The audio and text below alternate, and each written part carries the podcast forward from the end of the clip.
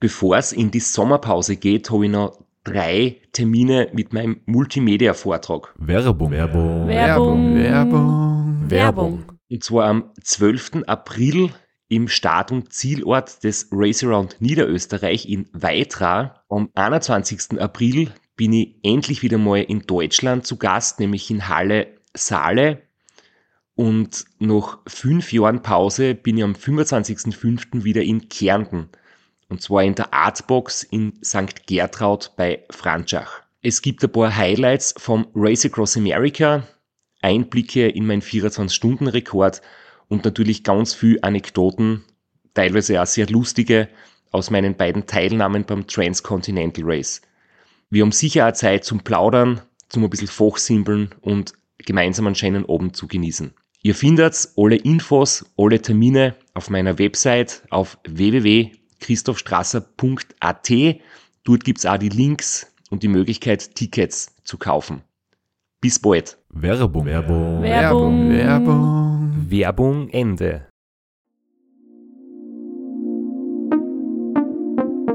Podcastwerkstatt. Herzlich willkommen bei Sitzfleisch Dem Podcast, wo wir keine lustigen Intros haben. mit Christoph Strasser. Und Florian Kraschitzer.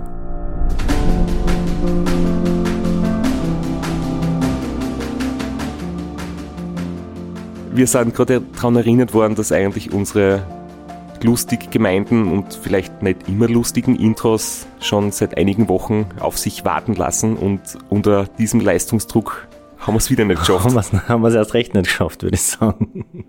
Aber trotzdem gibt's viel Grund zur guten Laune, weil wir heute den vierten und finalen Teil vom Race Around Ruanda aufnehmen, der Mini-Staffel, dem Special, wo der Flo uns erzählt, wie es gelaufen ist. 1000 Kilometer rund um Ruanda. Genau. Mehr gibt's dazu gar nicht zu sagen. Und äh, es ist jetzt schon, die Erinnerung schwindet langsam und vermischt, wird schon langsam zur Legende in meinem Kopf, weil äh, es ist jetzt doch schon fast drei Wochen her, die unser Plan, das innerhalb von einer Woche komplett durchzuziehen, ist leider gescheitert. Und die letzte Aufnahme ist auch schon über eine Woche her. Und jetzt haben wir uns selbst noch, noch mal die Folge angehört, die letzten paar Minuten, um uns daran zu erinnern, wo wir überhaupt stehen geblieben sind. Aber wir haben Notizen und einen Schummelzettel, mit dem wird's funktionieren. Wir werden uns drüber retten. Und ein bisschen was ist ja noch, ist ja noch da bei mir. Wir nehmen heute auf am 1. März, Frühlingsbeginn sozusagen. Und das ist immer ein guter Zeitpunkt, einen Frühjahrsputz zu machen. Und eins der Dinge, die da sehr gut reinpassen in so einen Frühjahrsputz, ist alles Unnötige rauszuhauen. Und äh, man kann da mit seinem Kühlschrank anfangen und man kann seine ganzen Supplements, seine Pillen, seine Döschen, alles weghauen und stattdessen AG1 in den Kühlschrank reintun. Apropos Ausmisten.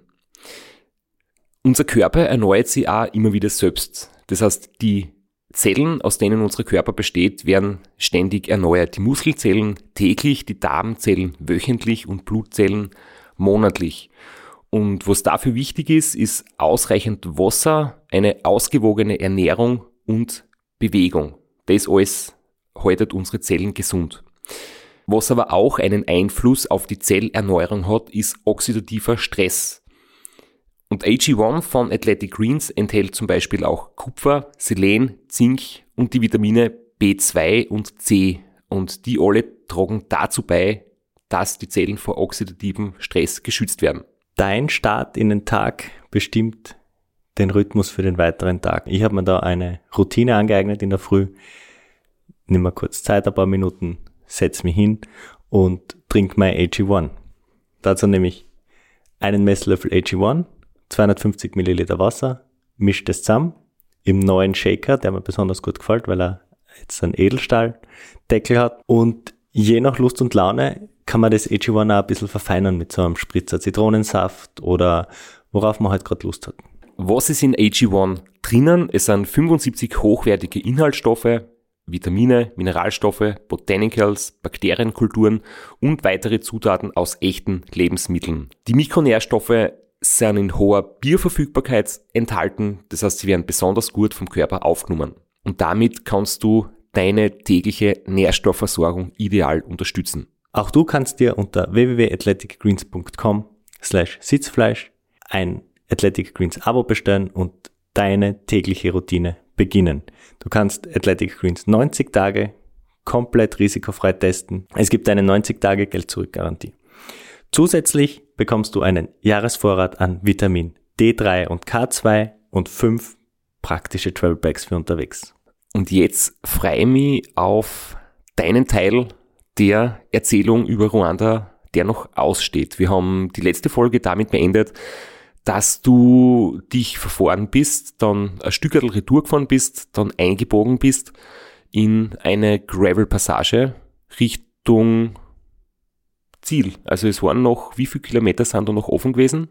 Du fragst Sachen, das kann ich nicht, das kann ich nicht sagen. Aber es war circa der letzte Tag. Also circa 24 Stunden werden es noch sein bis ins Ziel. Genau, also ein bisschen weniger sogar noch. Aber letzter Tag, es war, das Ziel war irgendwie greifbar und äh, es hat sich nicht mehr so unendlich weit weg angefühlt. Und dann bin ich reingestartet in diese Gravel-Passage. Sie hat ganz harmlos begonnen, typischer Gravel, Lehm, Schlamm, nachdem es geregnet hat. Und ja, auf einmal stehst mitten im Dschungel, im Stockfinsteren, im Regen und vor dir vielleicht irgendwo unter dem ganzen hohen Gras und den umgestürzten Bäumen irgendwo ein Single Trail versteckt. Und dann bin ich losgestartet und bin einmal hinein ins, ins Abenteuer, ins Vergnügen. Du hast das letzte Mal noch erzählt, dass deine Reifen schon komplett verklebt wurden, dass das Radl schon zu schwer war, weil einfach alles voll war mit dem nassen Lehmboden. Wie war das dann von dem her? Hast du genug Profil gehabt? Hast du irgendwie Probleme gegeben? Wenn's, wenn der Boden so ist, hat niemand genug Profil. Also ob ich jetzt zwei Meter weiterkomme, bevor der Reifen zuschmiert oder ob er gleich zuschmiert, äh, in Wirklichkeit hat da niemand genug Profil. Aber es ist dann ein bisschen besser geworden, es sind ein paar steinigere Passagen gekommen und es war schon alles zu fahren, aber es war technisch extrem schwierig, weil es super rutschig war, sowohl am Hinterreifen als auch äh, am Vorderreifen. Also es war wirklich extrem glatt und extrem rutschig. Aber ich habe die Passage einfach voll genossen. Also ich habe schon gesagt, im, im Dschungel waren kaum Zivilisten auf der Asphaltstraße und jetzt da, da auf diesem Single Trail, da waren überhaupt gar keine Menschen. Da waren wir wirklich für sich alleine. Es waren zwar ein paar Reifenspuren von Fahrrädern, aber das war's dann auch schon. Und es hat dann äh, geregnet und das war irgendwie so, so eine geile Luft, einfach im, im Dschungel. Ähm, das habe ich vielleicht noch gar nicht so, so richtig dazu gesagt. Äh, die Luft, die man in Ruanda atmet, ist nicht immer die allerbeste. Also ähm, in jedem Dorf werden irgendwo selbst Braunkohle erzeugt. Also da sind irgendwie so Lehmhütten zugedeckt mit Blattwerk und da raucht es brutal aus, weil dort wird Braunkohle selber hergestellt. Und ähm, natürlich auf der Straße die älteren LKWs, wo es einfach schwarz rausraucht. Und dort in dem Dschungel, da war wirklich äh, nichts davon. Und da war wirklich so richtig gute Dschungelluft, zumindest teilweise. Und also sobald man wieder ein bisschen in die Nähe von einem Dorf gekommen ist, hat schon, es wird auch sehr viel äh, gekocht über offenem Feuer und also es riecht immer irgendwie ein bisschen verbrannt oder man fährt durch irgendeine Rauchschwade durch. Und das war in dem Dschungel dann, dann gar nicht und das war echt, es war richtig cool. Wie lang war die Passage? Also jetzt nicht unbedingt in Kilometern, aber wie viele Stunden warst du da in dem Terrain unterwegs? Also anhand meiner Handyfotos äh, kann ich so circa, es dürften ungefähr vier Stunden gewesen sein, wo ich da unterwegs war. Und ähm, also es war so ein richtig cooler Single Trail, äh, teilweise ein bisschen breitere Straßen, aber hauptsächlich wirklich Single Trail. Und es war einfach richtig cool. Es hat mir richtig taugt. Da im Regen, allein, wirklich allein, obwohl ich die, die Spuren gesehen habe. Und das war, das war richtig cool. Wie ist es in so einer Umgebung mit dem Thema Angst oder Sicherheit? Ich kann mir das jetzt irgendwie schon vorstellen, dass das ein bisschen beklemmend sein kann. Es ist, du hast, es ist dunkel, du hast das Licht, das halt einen gewissen Bereich ausleuchtet, aber drumherum ist einfach wirklich stockfinster und du weißt, du bist in Afrika, in einem Dschungel, da sind vielleicht da einige Tiere unterwegs, die ähm, vielleicht im blödesten Fall dich begrüßen oder vielleicht unfreundlich sind zu dir. Hat man da irgendwie blöde Hintergedanken oder ist das einfach so, bist du da so gefestigt, dass dir das komplett egal ist? Ich, ich habe es schon ein paar Mal erwähnt, ich bin nicht der größte Tierfreund und schon ein bisschen ängstlich, aber in dem Moment habe ich solche Gedanken überhaupt nicht gehabt. Ich habe das einfach richtig genossen, mir hat das voll taugt. Es war technisch schwer, es war teilweise zum Schieben, es, es war äh, echt, ich war da so in so fokussiert und das hat mir einfach voll taugt. Ich habe da überhaupt keine Gedanken an irgendwas anderes verschwendet. Das hat mir einfach mega taugt. Und es waren dann auch weil du sagst Angst, das waren teilweise so, so Brücken, weil wir schon geredet haben über die Ram Kuhgatter. Das waren einfach Holzstämme, die über Bäche gelegt worden sind oder über Schluchten teilweise. Und da waren richtig breite Löcher dazwischen. Also die, die waren schon, und durch den Regen waren es extrem rutschig. Und auf den Dingen, also auf den Brücken, das war schon, also nicht direkt Angst, aber da war man schon extrem konzentriert beim drübergehen. Also auf jeden Fu also für jeden Baumstamm ein Fuß und das Radl noch über einen dritten Baumstamm drüber geschoben. Und äh, das war schon hart. Also weil es teilweise echt weit abgegangen ist und durch den vielen Regen, es war, es entstehen dort so schnell reißende Flüsse. Also, da ist vorher nichts. Eine halbe Stunde später Ah, hast du einen richtig reißenden Fluss, weil dieser Lehmboden auch nicht so viel Erden, so viel Wasser aufnehmen kann. Da war man dann schon konzentriert und da waren schon ein paar dabei, wo man vorher sich kurz sammeln hat müssen, dass man ja keinen falschen Schritt macht. Und da habe ich auch von anderen Teilnehmern und Teilnehmerinnen gehört, dass sie alles Mögliche versucht haben, am Hintern drüber roppen, die Schuhe ausziehen, weil man barfuß vielleicht besseren Grip hat. Und äh, ein Teilnehmer hat dann auch am nächsten Tag erst, es hat ja dann die ganze Nacht durchgeregnet und der Bauch ist nicht kleiner geworden, sondern immer größer.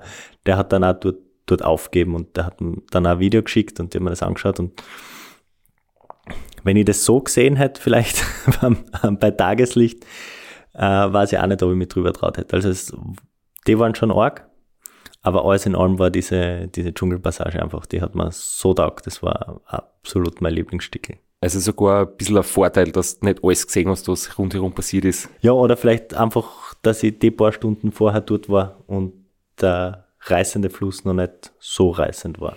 Für alle, die unseren Podcast nicht von den ersten Episoden weg kennen, wir haben damals ein bisschen gescherzt über das Briefing vom Race Across America, weil sie da so viel über die Kuhgatter geredet haben, wo man aber auf scheinen Asphaltstraßen unterwegs ist und ich glaube im ganzen Rennen kann ich mir an zwei Kuhgatter erinnern.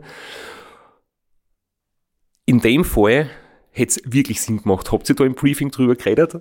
Oder hast du einen Vorteil dadurch gehabt, weil du das Briefing vom RAM noch dich daran erinnerst?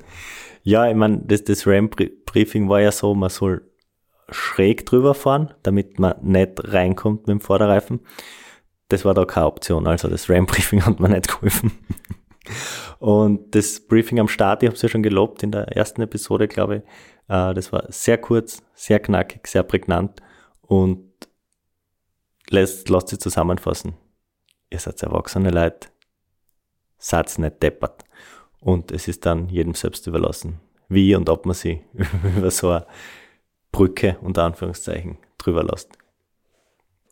Du hast ja in der Nacht davor durch die Probleme mit deinem Reifen, dass du nicht weiterfahren können, dass du dann am nächsten Tag mit dem Radl- und Mototaxi das richten hast lassen, ähm, zu sieben Stunden Schlaf kommen. Hat dir das in der Nacht geholfen? Warst du da besser konzentriert vielleicht oder emotional besser drauf? Weil man weiß ja, wenn man halt wirklich übermüdet ist, dass man ein bisschen krantig wird oder ungeduldig oder einfach irgendwie vielleicht nervös oder nicht so gut fokussiert ist.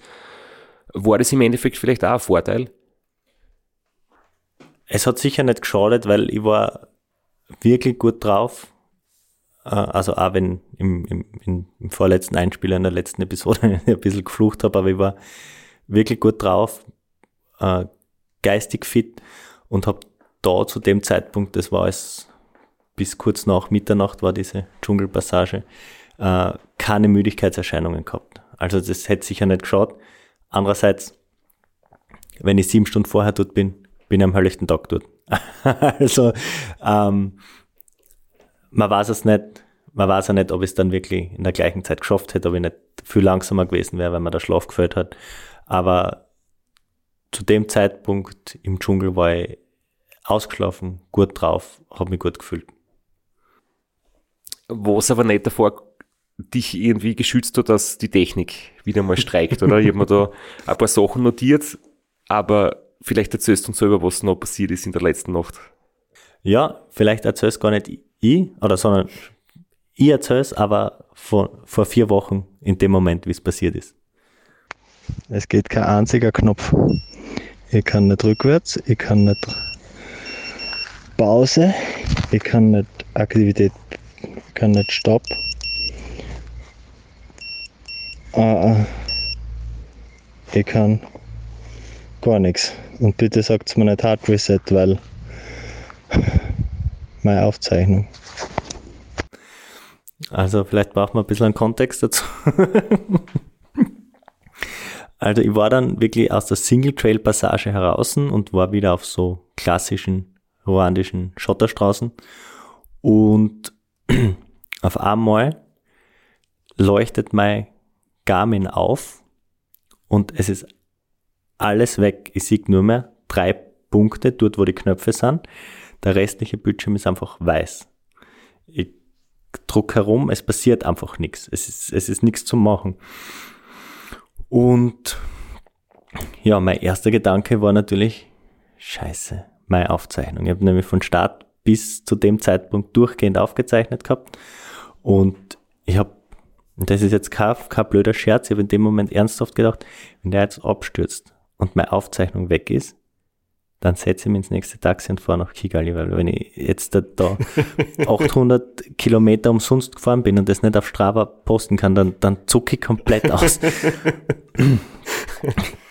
und es, es war echt, da, da war ich kurz echt so in so einer komischen Phase mental, dass ich echt, echt richtig heiß war.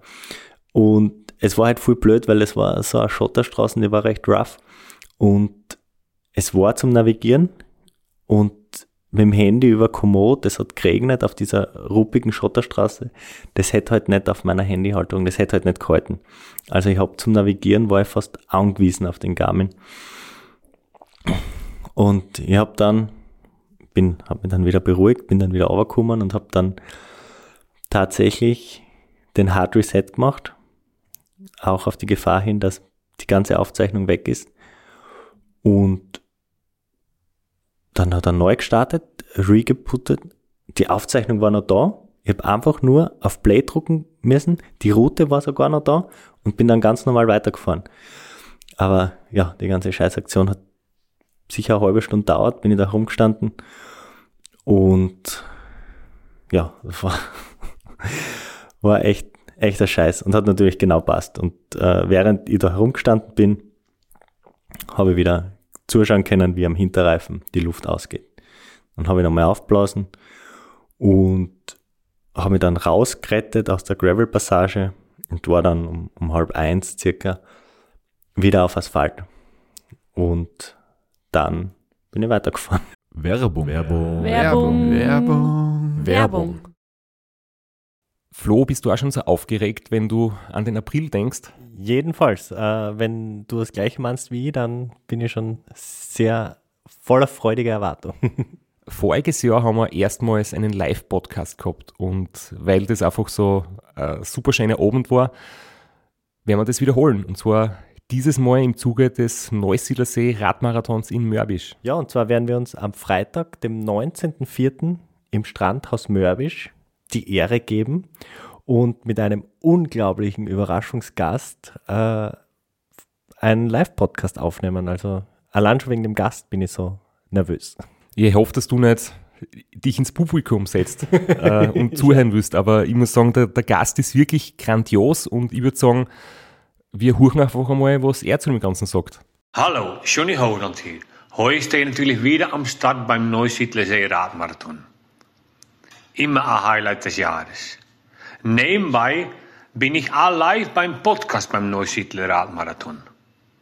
Es wird mich natürlich riesig freuen, wenn ihr live dabei seid und dass wir vielleicht kurz über ein paar Höhepunkte aus meiner Karriere reden können. Sehen wir uns dann. Wer die legendäre Stimme noch nicht erkannt hat, das war Johnny Hogerland, legendärer Fahrradprofi und Pensionsbetreiber in Kärnten. Ja, und noch unter anderem dreimaliger Teilnahme oder Finish bei der Tour de France, jetzt auch im, in der Radmarathon-Szene sehr erfolgreich und sehr umtriebig. Und ja, wir freuen uns sehr, dass wir mit ihm äh, den Abend gestalten können. Und natürlich haben wir auch was zu gewinnen. Und zwar gibt es für zwei Personen jeweils ein Ticket und einen Startplatz für entweder Zeitfahren oder Radmarathon. Zeitfahren ist am Samstag, Radmarathon am Sonntag. Das heißt, es sind zwei Tickets, zwei Startplätze und gewinnen tun die, die folgende Frage richtig beantworten. Wie viele Tage ist Johnny Hogerland bei der Tour de France 2011 im rot-weiß gepunkteten Bergtrikot unterwegs gewesen? Schickt uns eine E-Mail an sitzfleisch.christophstrasser.at.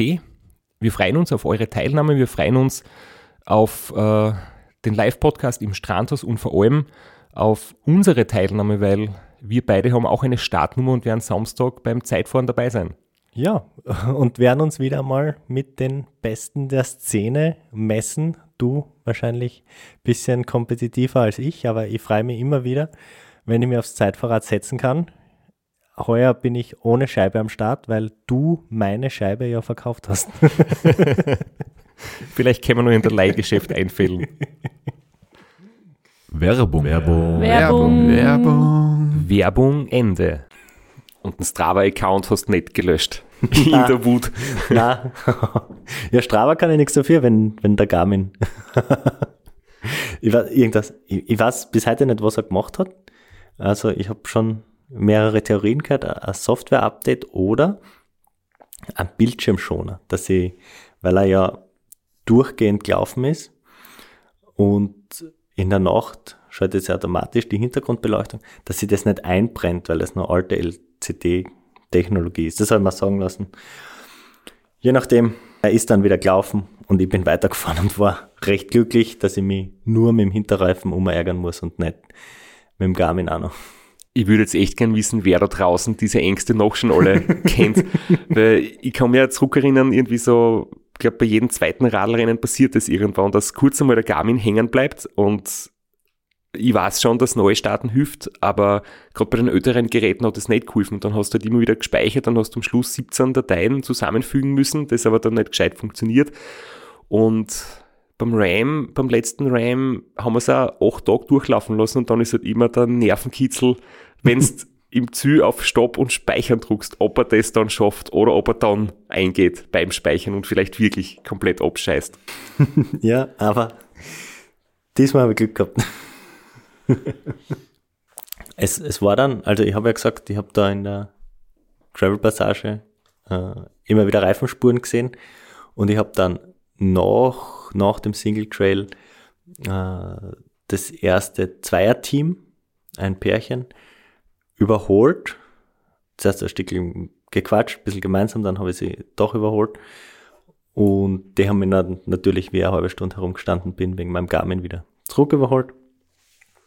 Und äh, ich habe sie dann wieder zurück überholt und die sind dann dort am Asphalt äh, eingecheckt in ein Hotel, ein Gasthaus, keine Ahnung, und haben dort ein bisschen geschlafen und ich bin dann weitergefahren und war dann wirklich, also auch wenn man sich nachher das Endergebnis anschaut, ich war dann wirklich, nachdem die gelegen und geschlafen sind, wirklich allein auf weiter Flur. Also es war vor mir ewig nichts, hinter mir ewig nichts. Und dann bin ich so im Finsteren dahin gefahren und habe alle halbe Stunde, dreiviertel Stunde meinen Hinterreifen aufgepumpt. Das war eh schon wieder Routine.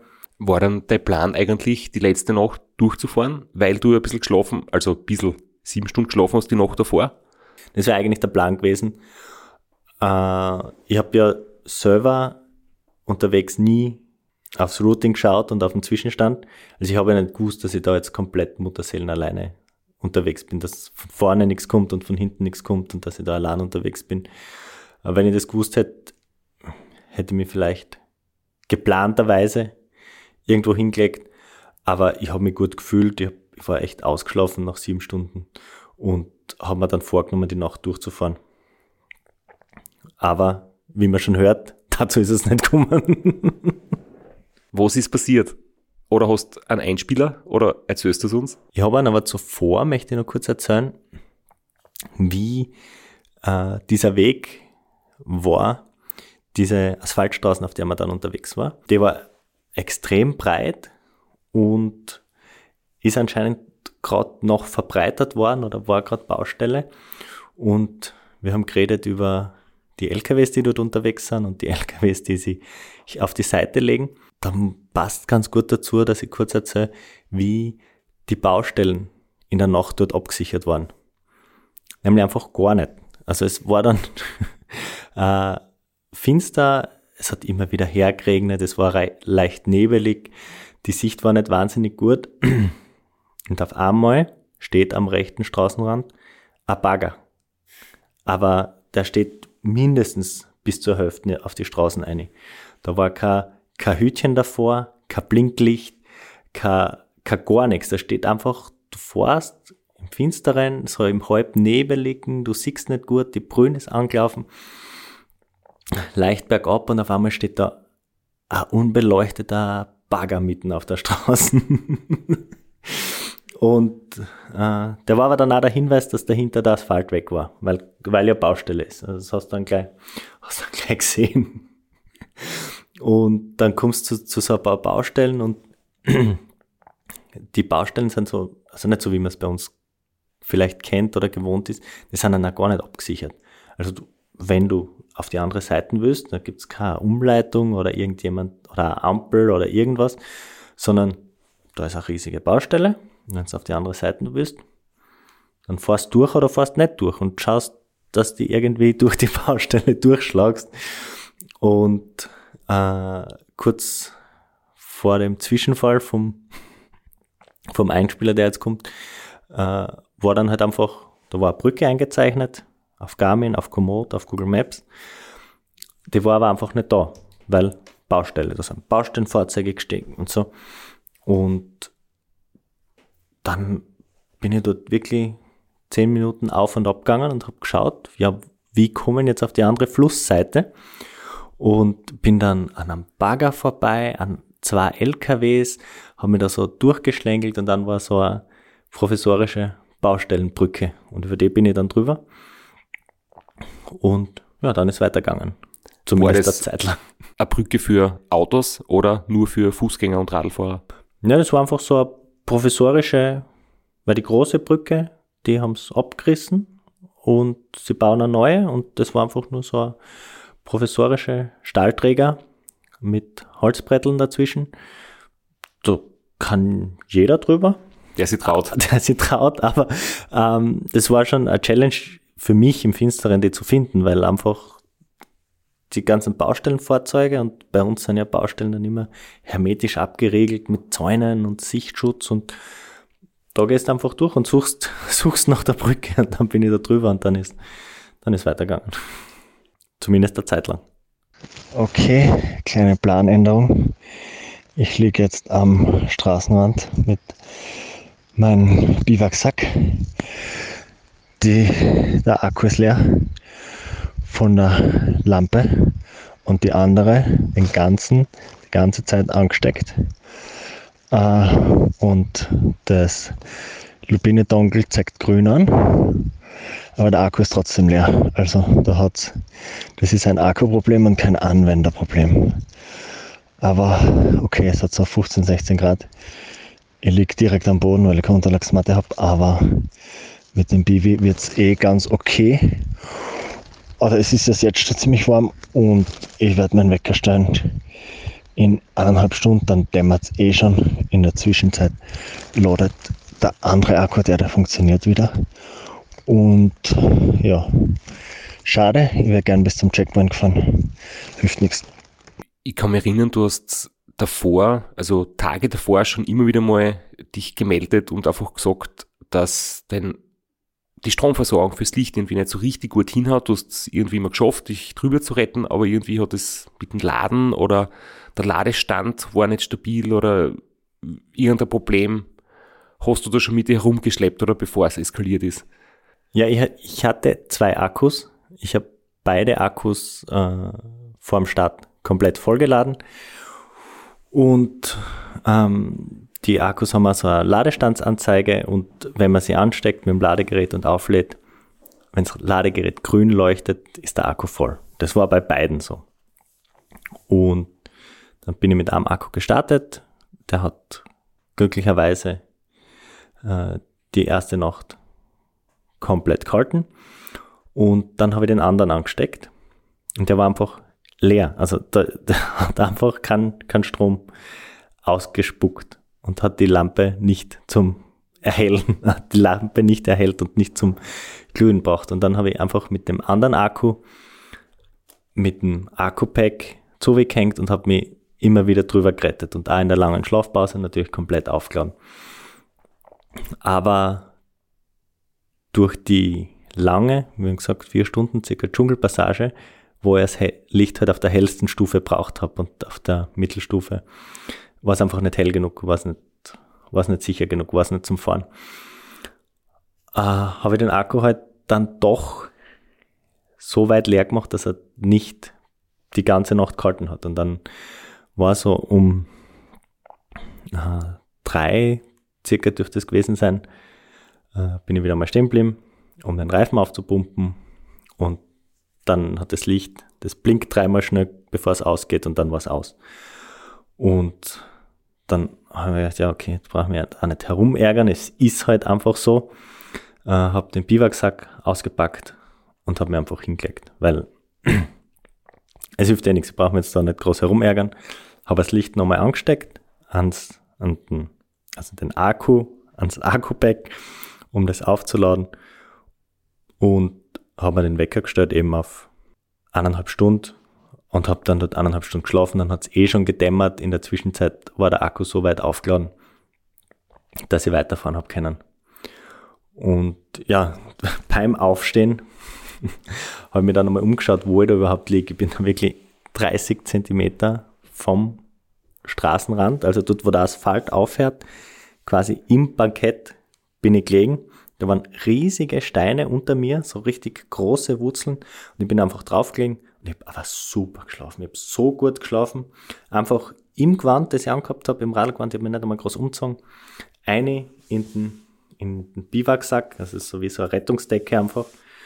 Und so richtig schön warm waren und habe super geschlafen.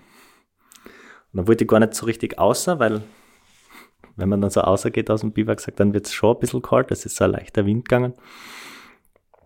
Aber ja, dann bin ich noch ein bisschen weitergefahren.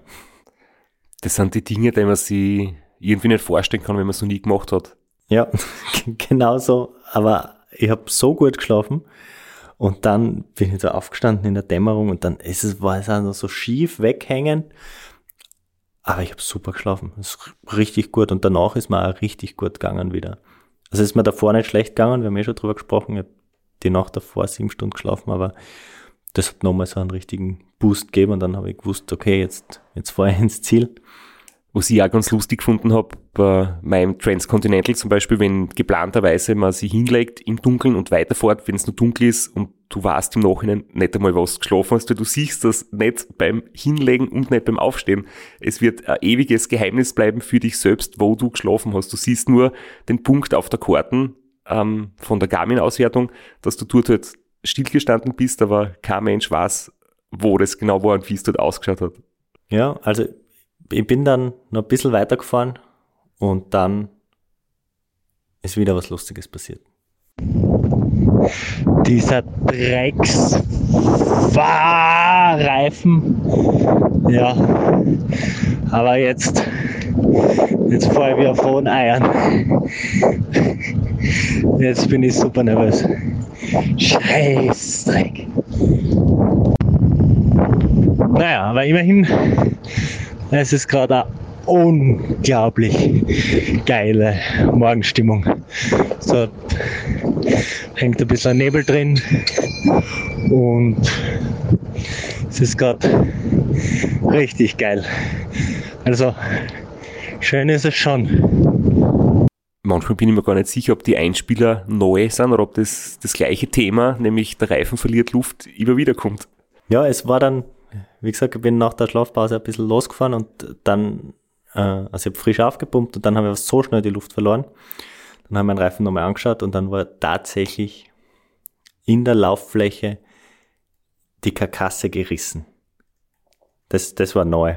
Und dadurch war es dann auch wirklich äh, Zeit, äh, den Schlauch nochmals zu picken. Diesmal mit dem großen Flicken und mit einem weiteren Flicken den Reifen innen. Dort, wo die, also da ist wirklich, der, ist, der hat einen kompletten Schlitz in der Karkasse gehabt, der war komplett durch. Und dann habe ich von innen einen Flicken draufpickt und den Schlauch nochmal gepickt. Und ja, und dann habe ich gesagt, ich bin super nervös, weil ich, hat, ich hatte nur mehr einen Flicken. Also ich war jetzt wirklich ähm, am letzten Schlauch und habe nur mehr einen Flicken dabei gehabt. Und das waren noch, glaube ich, 150 Kilometer. Na, äh, mehr, 170 sind es vom letzten Checkpoint, über 20 Kilometer vom Checkpoint, also 200 Kilometer noch mit einem Flicken unterwegs. und ja, da war ich, und man merkt da, die, die zwei Einspieler sind innerhalb von ein paar Minuten entstanden. Man merkt dann schon, auch wenn ich gesagt habe, ich bin gut ausgeschlafen und die sieben Stunden haben mich vier gehabt, aber man merkt schon, dass die Emotionen so viel ungefilterter halt einfach schon sind, dass man schon ein bisschen dünnhäutiger wird und das dann halt von weiß, super, super angefressen zu, man feiert den Sonnenaufgang oder die, die Morgenstimmung. Da liegt nicht viel dazwischen. Da ist man dann schon so ein bisschen emotionaler, als wenn man ausgeschlafen ist. Jetzt näherst du dich dem Ziel, ist vom letzten Checkpoint bis zum Ziel es dann einigermaßen gut gelaufen. Es hat nämlich am Tracker sehr solide ausgeschaut. Es waren deutlich weniger Höhenmeter. Also vielleicht ganz kurz noch, ähm, der, der letzte Checkpoint war in einer, in der, in der zweitgrößten Stadt. Da war richtig viel los. Bin ich natürlich wieder im Morgen hinkommen. Äh, tausende Schulkinder in Uniformen und erstmalig seit Kigali richtig viel Verkehr. Also da waren, da waren richtig viele Autos unterwegs und das war schon so ein bisschen ein, ein Kulturschock fast, da jetzt wieder sich durchzunavigieren durch den Verkehr. Äh, der Checkpoint war im Hotel Der kleine Prinz. Und da habe ich in der Früh, dürfte die sieben, acht dort gewesen sein, ähm, einen Riesenberg Reis, einen Riesenberg Bohnen, einen Riesenberg Pommes gekriegt, drei Fanta und äh, habe mich da richtig gestärkt, habe hab mich da nicht stressen lassen, bin äh, vielleicht eine Stunde dort geblieben. Und dann habe ich die letzten 170 Kilometer in Angriff genommen, wovon äh, 60 oder 70, das war es jetzt nicht mehr auswendig, wieder Gravel waren. Aber wie gesagt, viel weniger Höhenmeter und der Gravel, der war, der ist richtig gut gerollt eigentlich. Aber diese Gravel-Passage, die hat mir dann schon richtig äh, den Nerv gezogen. Also sie war wirklich schön zum Fahren, es war wirklich gut zum Fahren aber sie ist durch recht dicht besiedeltes Gebiet gegangen. Ähm, es waren sehr viele Dörfer und es dürfte Markttag gewesen sein oder so. Es waren alle auf den Beinen und die anderen haben Eier in die andere, in die eine Richtung tragen, die anderen tote Hühner in die andere Richtung, bergeweise Ernte und in den Dörfern war richtig, richtig viel los. Da war am, am Marktplatz war die Hölle los. Und äh, dementsprechend natürlich auch ganz viele Kinder, die wissen wollten, wie es mir geht und da ich ihnen ihre WhatsApp-Nummer gibt. Und das hat dann schon der Schlafentzug, das lange Rennen und die letzten 150 Kilometer, irgendwie ist das Ziel schon greifbar, aber man weiß, man ist schon noch wahrscheinlich 10 Stunden unterwegs. Und dann ist es richtig heiß geworden auch noch. Es hat dann das erste Mal, seit ich dann in Ruanda war, über 30 Grad gehabt. Und das hat echt alles so an mir gezehrt und hat mich so richtig, richtig fertig gemacht. Da, das hat mich echt gestresst, muss ich sagen. Da war ich echt nicht gut drauf in dem Moment. Also diese letzte Gravel-Passage, obwohl sie super zum Fahren war, die hat mich fast gebrochen mental, würde ich sagen. Ist eigentlich äh, vom Sitzen, von den Händen, von den Fußsohlen, also so die Kontaktpunkte Rad zu Körper, da irgendwie besonders unangenehm worden auf dem groben Untergrund?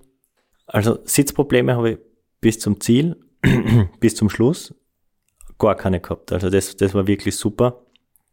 Aber das habe ich auch, äh, auf dem Radl sitze ich einfach super drauf. Das, das ist einfach cool und der Sattel, den ich habe, das passt einfach. Aber da hat es dann angefangen, dass ich die Hände, die ich schon gewusst habe, dass sie ein bisschen immer wieder taub worden sind und so, richtig zum Spielen angefangen. und ganz leicht die Fußsohlen haben angefangen so ein bisschen zum Jucken und das hat sich gedacht, da ist ein Stern drin, dann äh, habe ich ihn halt ein bisschen wieder zur Seite geschoben, so ohne den Schuh auszuziehen. Äh, und das ist dann auch noch dazu gekommen. Und das war eben die Passage, wo es beim Briefing gesagt haben, sie bauen gerade, also vom Ende her gesehen, äh, asphaltieren sie es gerade und bauen gerade eine Straße. Und je später du dorthin kommst, desto kürzer wird die Gravel-Passage sein. Und als ich dann endlich von der Gravel-Passage herunten war, und es ist jetzt wirklich keine Übertreibung, es, ist, es war tatsächlich so, ich bin vom Gravel runter und auf den ersten Meter frischen Asphalt und da ist dann Folgendes passiert. Also, ich bin ja eigentlich wirklich ein geduldiger Mensch und ein positiver Mensch. So schätze ich mich zumindest selbst ein. Aber was zur Hölle ist mit diesem verfickten Scheißreifen? Hast der Gravel-Reifen, weil er, sobald wenn er einen Meter Asphalt berührt, sofort in sich zusammenbricht. Ah, 60, 60 Kilometer Gravel-Passage kein Problem. Ein Meter am Asphalt. Batschen, sofort. Denke ich mir, ja gut, fahre halt so ein bisschen dahin. Und es hat 30 Grad. Denke ich mir, gut, setze mich kurz in den Schatten, pick das schnell und dann werde ich unserem alten Mann zugewunken. Der hat so einen Reifenflick-Shop. Und der hat so einen netten Verschlag mit so einem Sonnendach. Ja, kaum habe ich den Reifen ausgebaut und setze mich dorthin. Regen horizontal ins Gesicht. Das ist natürlich nicht dran zu denken, so ein, ein Loch zu finden und einen Batschen zu picken. Ja, Regen abgewartet, weil es irgendwie über, überdachten Arbeitsplatz hat er nicht, der sitzt einfach auf der Straße ist ein Verschlag. Gut. Jetzt war gerade Schul aus. Und in dem Dorf gibt es vier oder fünf verschiedene Schulen mindestens. Also so viele verschiedene Uniformen habe ich gesehen. Ja, 5.000, 6.000 Kinder sicher unterwegs. Ja, und der Weißbrot beim Batschenflickmann, das bleibt natürlich nicht, nicht unbemerkt. Ja, und wie der Regen dann aufgehört hat, habe ich ein bisschen Publikum gehabt. Ich glaube, da ist, da ist alles drin in dem Einspieler, was dann tatsächlich passiert ist. Also äh, wieder Luft verloren im Reifen, aber wieder so schnell, dass nicht mit einfach aufpumpen zum Weiterfahren war. Und dann, das war wirklich so, äh, da ist ein alter Mann gesessen äh, unter so einem kleinen Sonnenschirm oder Sonnentachel äh, auf einem kleinen Bankerl, vor sich die Lavur und der hat dort Reifen ge geflickt. Da bin ich zugefahren, hat er mich hergewunken, habe mich einen Reifen ausgebaut, habe ich mich dazugesetzt und in dem Moment, also es ist für mich gefühlt aus dem Nichts kommen. Kompletter Sturm, ein voller Schüttregen, der ist mir einfach ins Gesicht und da war nicht dran zu denken, den, den Reifen zu flicken. Dann habe ich mich halt untergestellt und der Regen war dann eh nach Viertelstunde, 20 Minuten vorbei. Und dann bin ich wieder dorthin zu dem Verschlag und, es war wirklich, ich habe dann, eins der Kinder hat sehr gut Englisch gesprochen, hat mir dann erklärt, ja, alle Schulen gehen jetzt nach der Schule zum Fußballplatz und tun dort kicken. Und deswegen sind dann halt wirklich alle Schulkinder dort an mir vorbeigegangen. Und sehr viele sind stehen geblieben und haben sich das Spektakel angeschaut, wie ich dort äh, mein, mein allerletzten Flicken äh, zuerst das Loch gesucht habe, dann den verpickt habe und äh, ja, dann haben wir noch versucht zu erklären, dass ich, bevor ich jetzt den Mantel wieder drauf tue, gerne mal durchschauen möchte. Und dann haben wir tatsächlich äh, mit dem alten Mann ein, ein, winzigen, ein winziges Drahtstück, das im Mantel gesteckt ist, gefunden. Und dann mit zwei Zangen und sehr viel Fingerspitzengefühl das auch wieder außerbracht.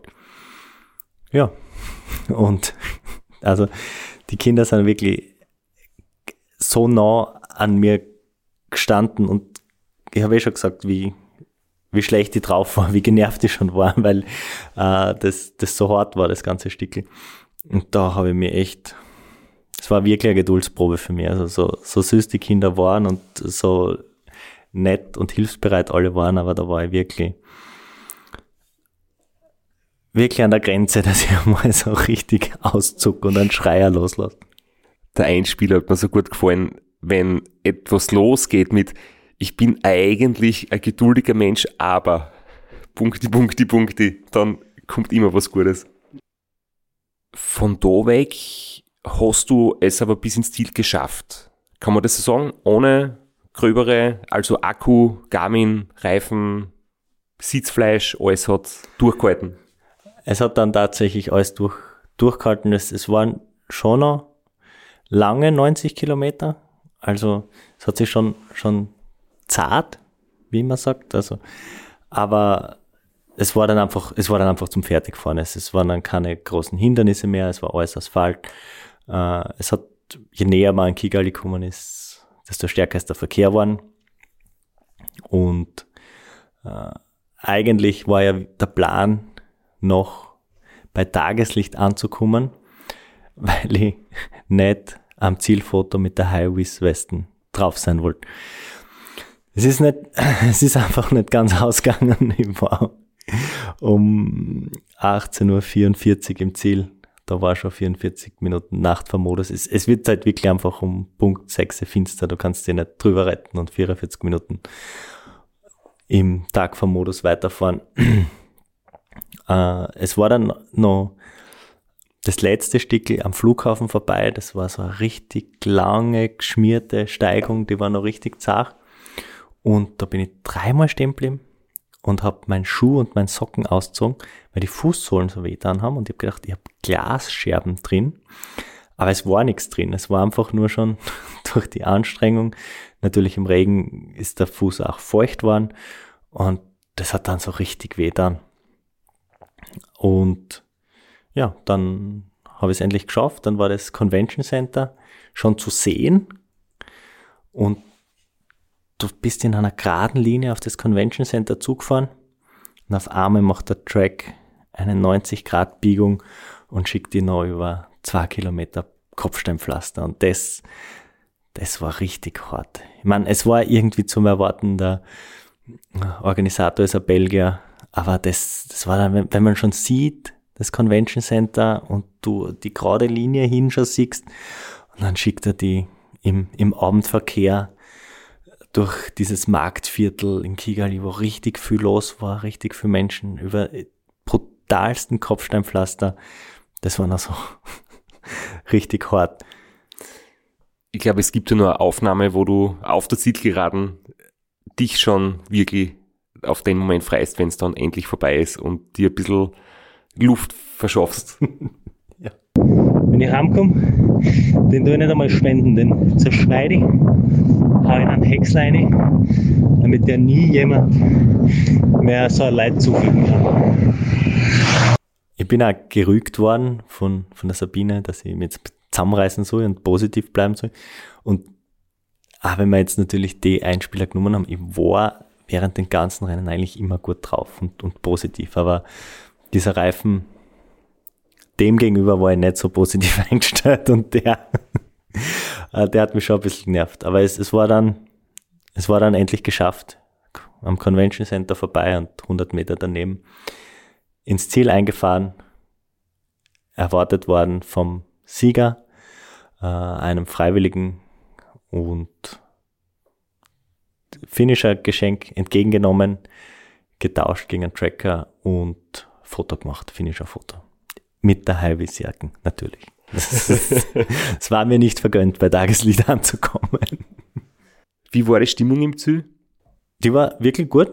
Also ich habe so vom Timing her einfach das Glück gehabt, dass der Sieger gerade vor Ort war und dass die zwei, äh, der Marius und der Sören, äh, direkt vor mir, aber fünf Stunden vor mir und die haben direkt im Ziel in dem Hotel gewohnt und äh, sind dann runtergekommen und haben gratuliert, haben auch noch ein bisschen getratscht und so.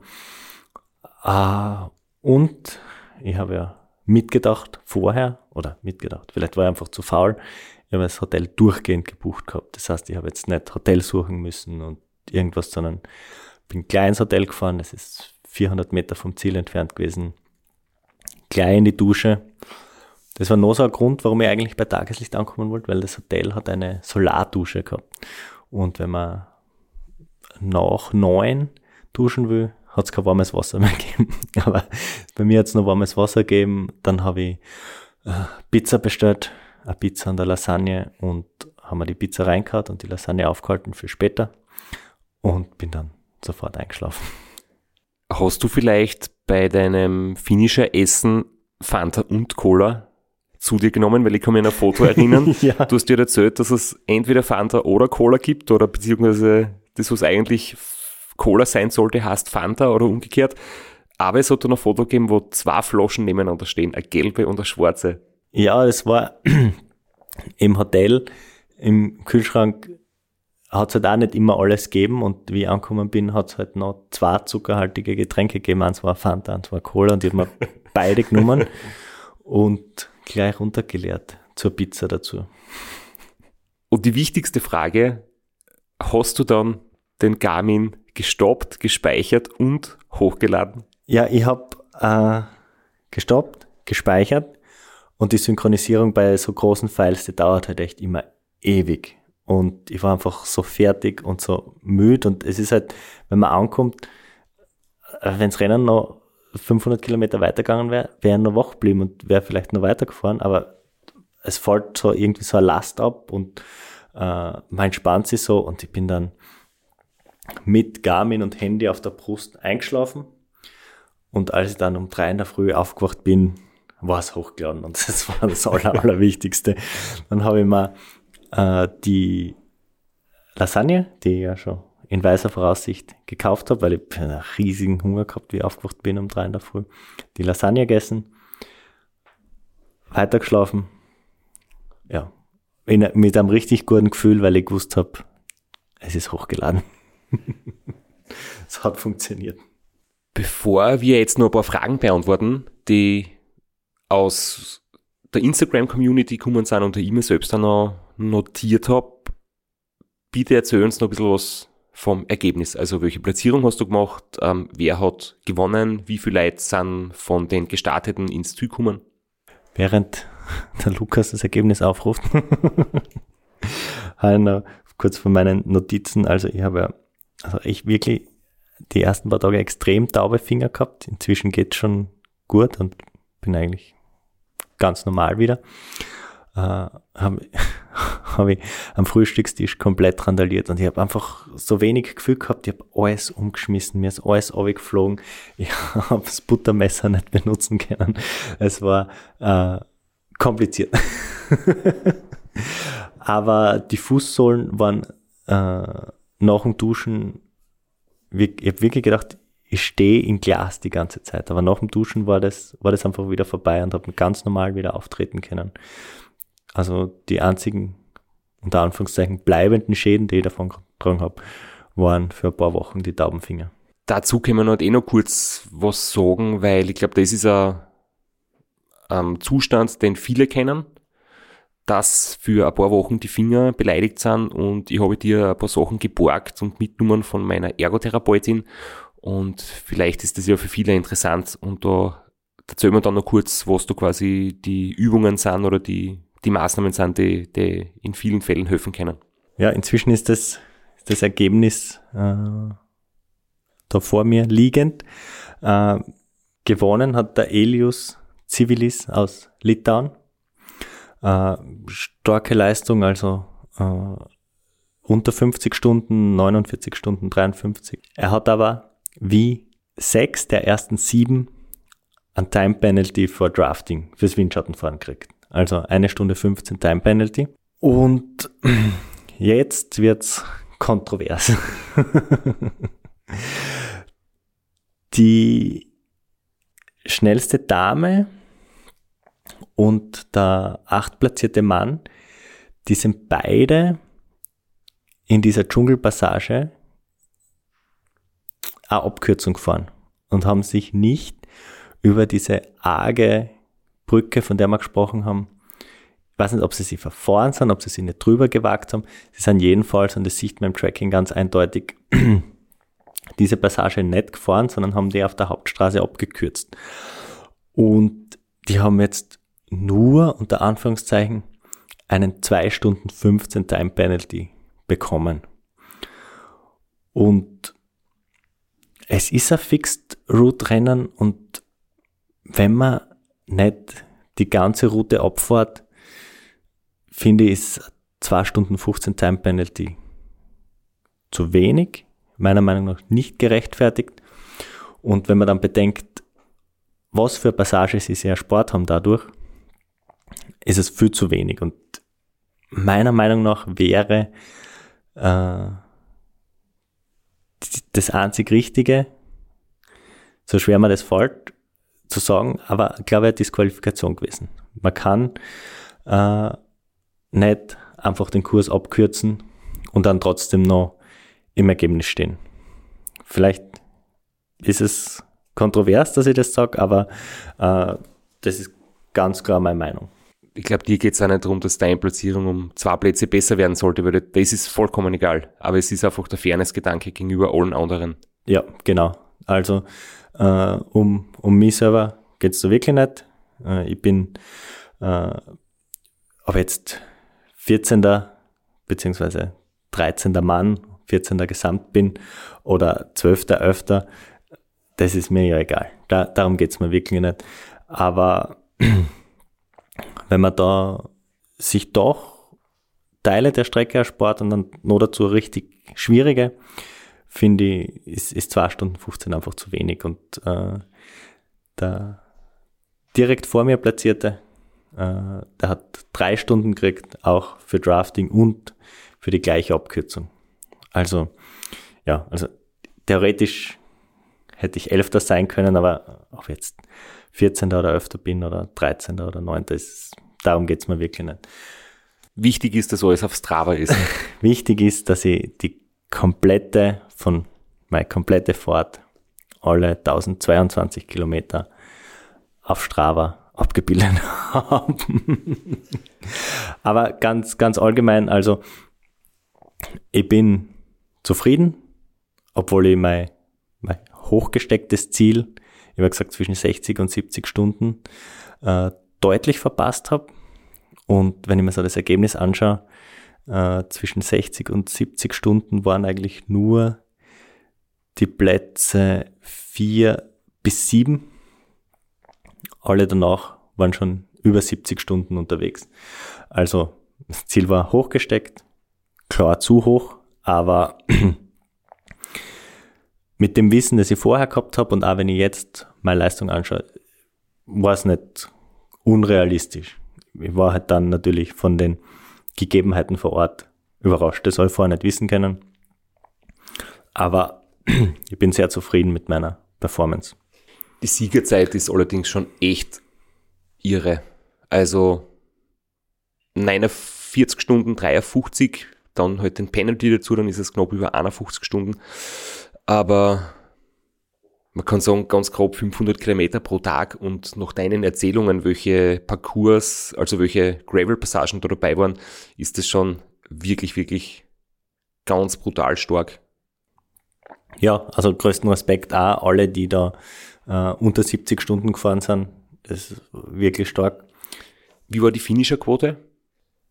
56 von 92, äh, wovon äh, sieben Pärchen, die wir jetzt Doppelzeit haben. also, natürlich sind ja beide ins Ziel gekommen, also äh, kann man das schon so rechnen, ja. Äh, vielleicht möchte ich noch ganz kurz lobend erwähnen, den äh, Emanuel Matti, das ist ein ehemaliger Arbeitskollege von mir, es war extrem lustig, den in Ruanda zu treffen. Äh, der steht in der Liste nicht als Finisher, aber also weil er äh, außerhalb des Zeitlimits angekommen ist. Also am ersten Tag äh, im Hotel hat es irgendwas eingefangen, hat, ist zwei Tage mit 40 Fieber und Durchfall im Hotel gelegen. Beim Checkpoint 1 ist das Rennen trotzdem zu Ende gefahren. Bei jedem Checkpoint, der war schon geschlossen, aber er hat es einfach durchgezogen, war am Sonntag um 19 Uhr im Ziel und war dann im gleichen Flieger am Montag um zwei in der Früh mit mir. Also hat sie dann auch für die letzte Nacht das Hotel gespart. Aber wirklich mega Leistung. Es, es, gab einige, die wirklich massive gesundheitliche Probleme gehabt haben und es trotzdem zu Ende gefahren sind. Also Hut auf. Hut ab, Hut ab natürlich. Bitte schneid es nicht außer. Wenn man jetzt theoretisch noch sagt, du hättest die sieben Stunden nicht schlafen müssen, wäre das platzierungsmäßig ein großer Sprung gewesen nach vorne? Es waren jetzt nicht nur sieben Stunden Schlaf, sondern es war Gesamtstehzeit zwölf Stunden. Wenn ich die einfach abziehen würde, äh, wäre ich in den Top 10, aber so kann man es ja nicht rechnen, weil durch die, durch die sieben Stunden Schlaf war ich dann in der zweiten Hälfte sicher deutlich schneller, als ich gewesen wäre, wenn ich nicht geschlafen hätte. Deswegen kann ich es nicht sagen. Ich denke, äh, Marius und Sören, mit denen war ich das ganze Rennen über mehr oder weniger gleich auf. Und die waren dann im Endeffekt äh, sechs Stunden vor mir im Ziel. Ich denke, dass ich dort in der Gegend gewesen wäre. Ich denke nicht, dass ich wirklich zwölf Stunden weiter vorne platziert gewesen wäre. Äh, ganz kurz, äh, Shoutout an Marius und Sören. Es war sehr, sehr nett, mit ihnen sie immer unterwegs zu treffen. Und Fun Fact für unseren Podcast, sind beides Studenten gewesen beim Kurt Matzler in Innsbruck. Ram Finisher. Ram Finisher und haben auch von ihm den Vortrag über das Ram gehört und zumindest zum Teil dadurch inspiriert. Also sehr lustig, äh, wie sie, wie alles zurückkommt. weil das jetzt so ein schönes Schlusswort gewesen ist und wir die Zeit schon mehr als aufbraucht haben, aber noch einiges zu besprechen hätten, ist unsere spontane Idee, in den nächsten Tagen noch eine kleine Zusatzfolge anzuhängen, wo wir dann noch über die Nervenproblematik in den Fingern sprechen, die Fragen beantworten, die du bekommen hast. Und jetzt damit Danke sagen. Ja, und euch, die noch keine Fragen gestellt haben, noch die Chance zu geben, uns noch Fragen zu schicken bis zur, bis zur nächsten Aufnahme. Dann bringen wir die auch noch unter. Und vielleicht auf der Uni Innsbruck zu inskribieren, beim Professor Kurt Watzler, das RAM zu fahren, rund um Rwanda zu fahren. Ja, es gibt viele coole Dinge, die man machen kann. Und über die erfahrt ihr am besten bei uns im Podcast.